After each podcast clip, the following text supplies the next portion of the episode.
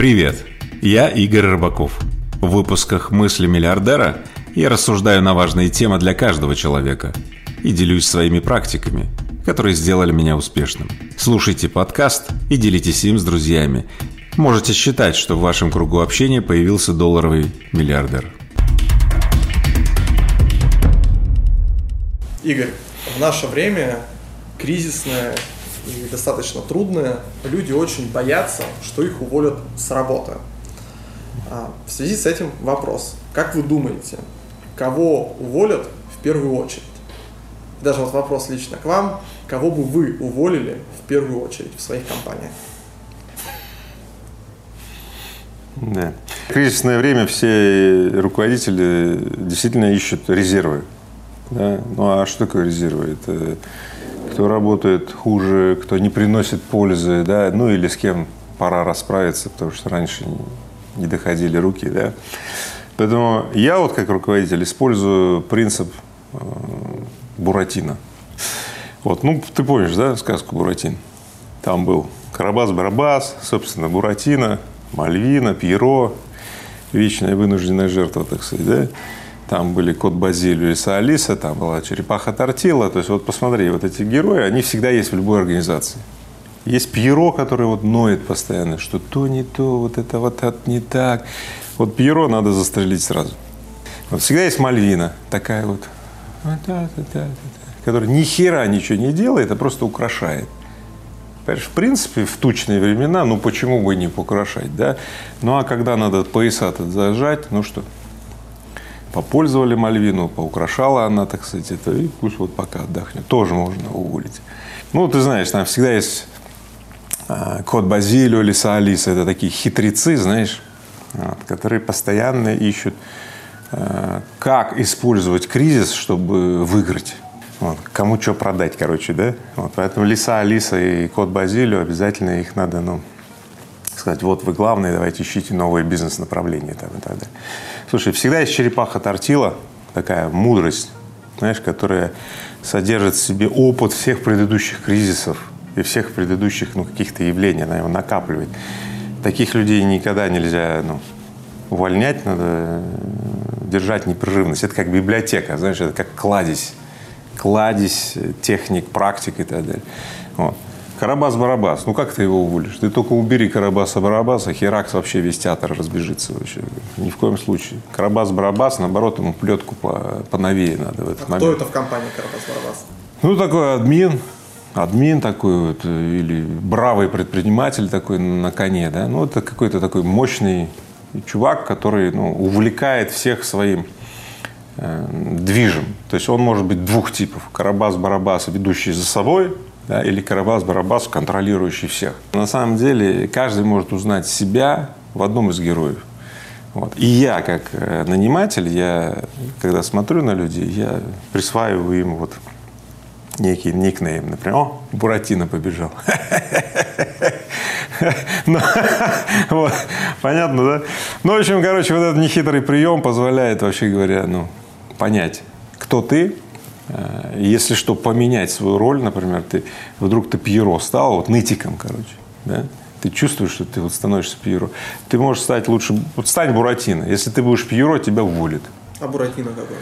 Слушай, Буратино – это такая любознательность, такая движовость, то есть готовность э, вписаться в любое новое начинание, знаешь, который не будет сидеть, не-не-не, я не за это нанимался, не за эти деньги, я вот только вот за это, а это не предлагаете мне. Ну, понятно, да, все.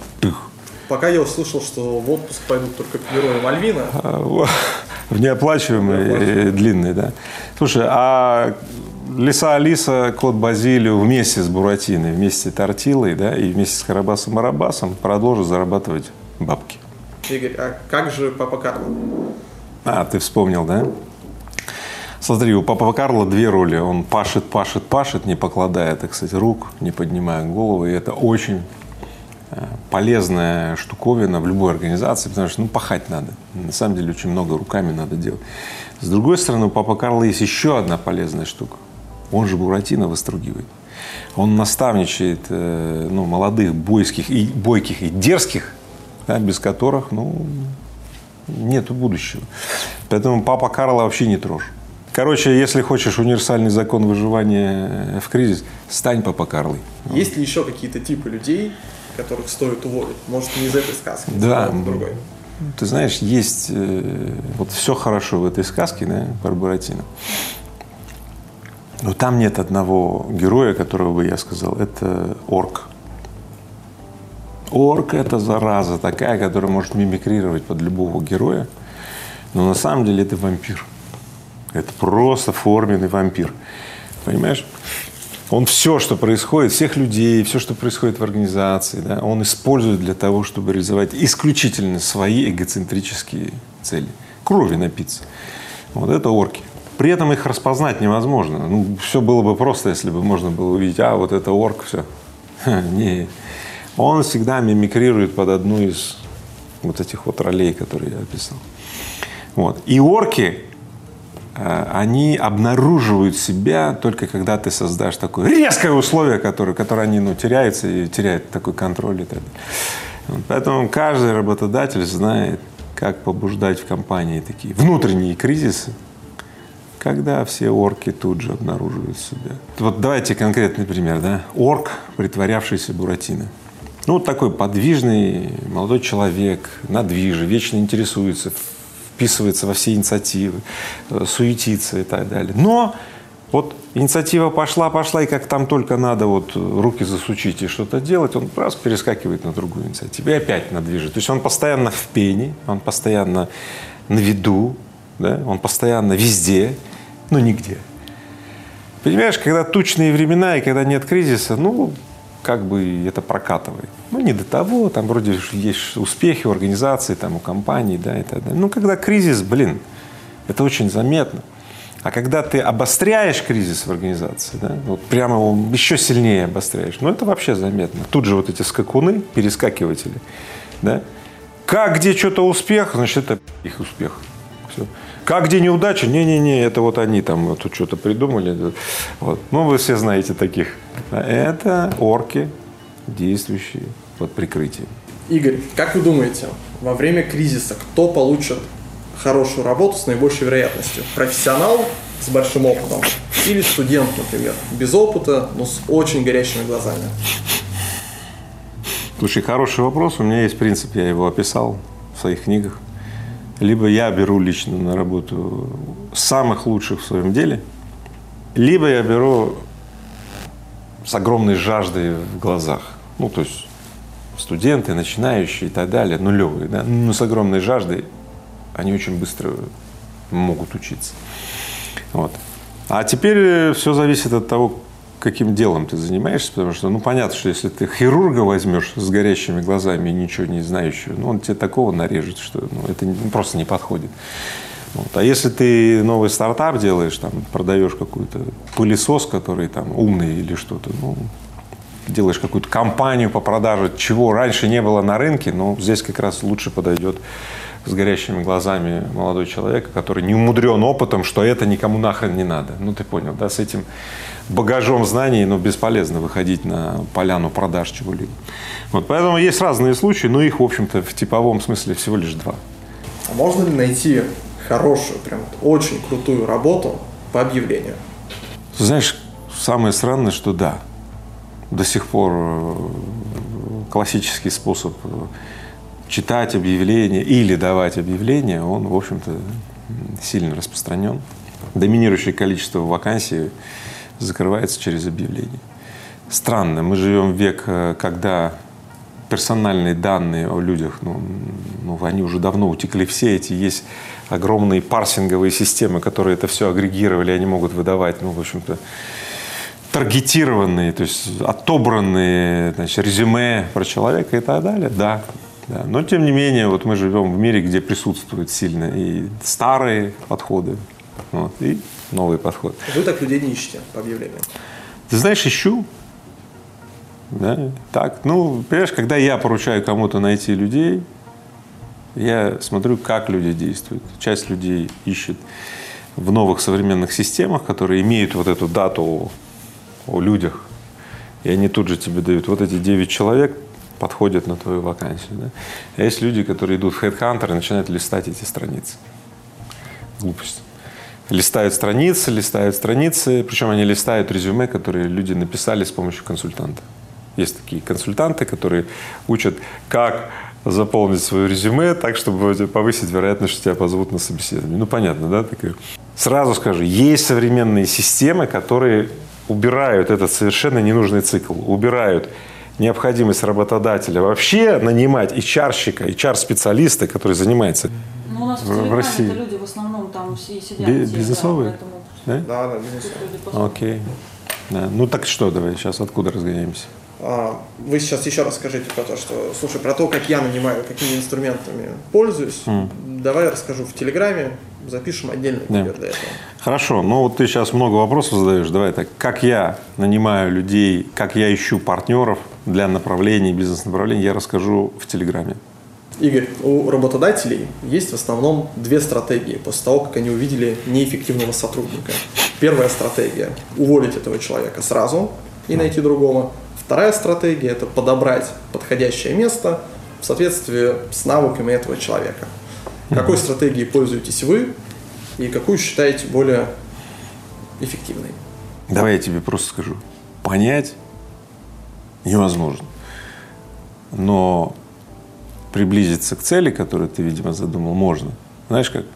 Нагрузить то место, где есть какая-то вот неуверенность, ну, нагрузить его очень сильно, и в этот момент либо посыпется все там, разломается нахрен, и, ну, разломается, придется заново пересобирать, либо этот человек или этот коллектив да, выйдут на другой уровень развития и скажешь, вау, и они сами от себя удивятся. Смотри, Нет других способов. Создать напряжение в этом месте.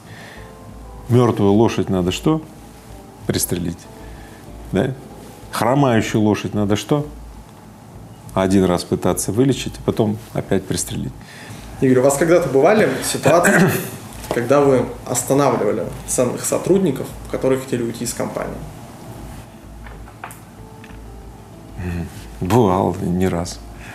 Расскажите какую-то историю. Ой, однажды.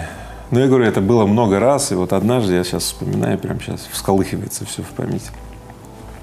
Такой сотрудник был с мощным именем Тарас Таран. Он два раза пытался уходить из э, торговой сети Технониколь. А надо сказать следующее, когда он пришел в торговую сеть Техниколь, с ним компания выросла в пять раз.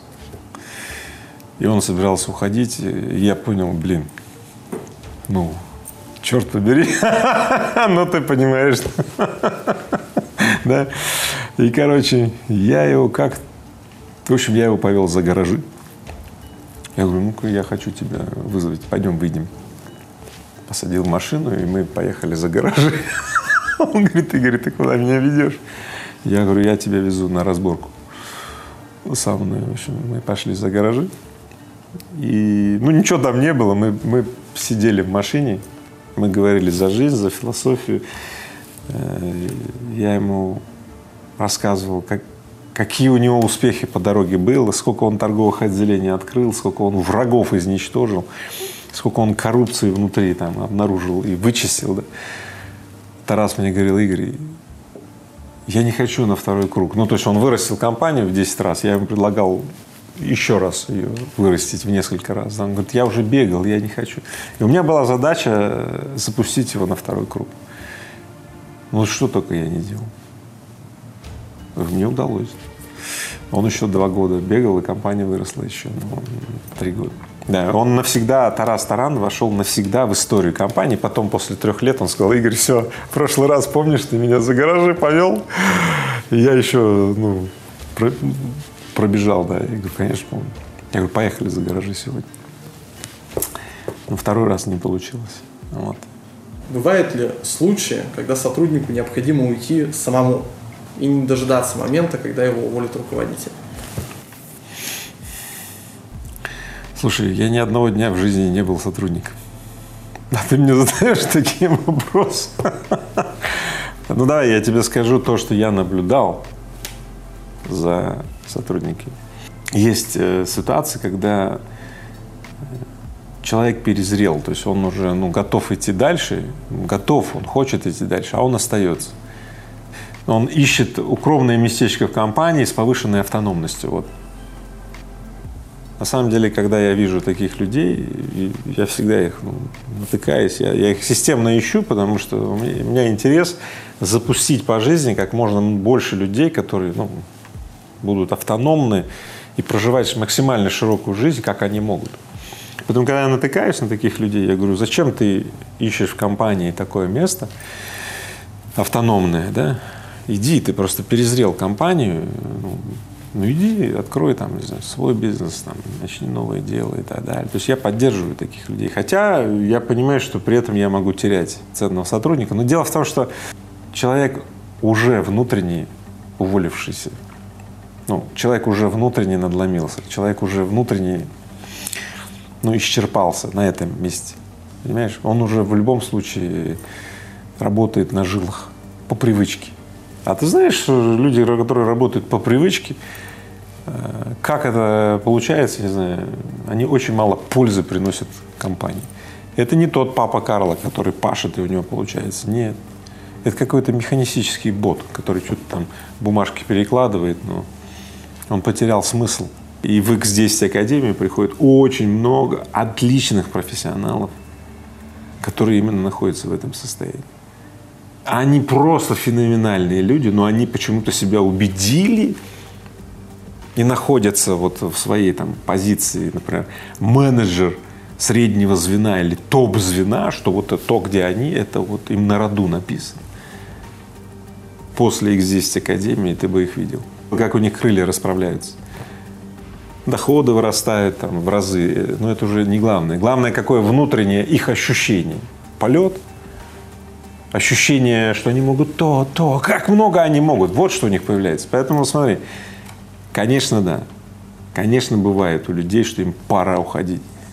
И, конечно, в этот момент им надо это видео посмотреть и знать, что следующее. Что панцирь или тюрьма самоубеждений, что надо еще потерпеть, это клетка и даже тюрьма, с которой надо заканчивать.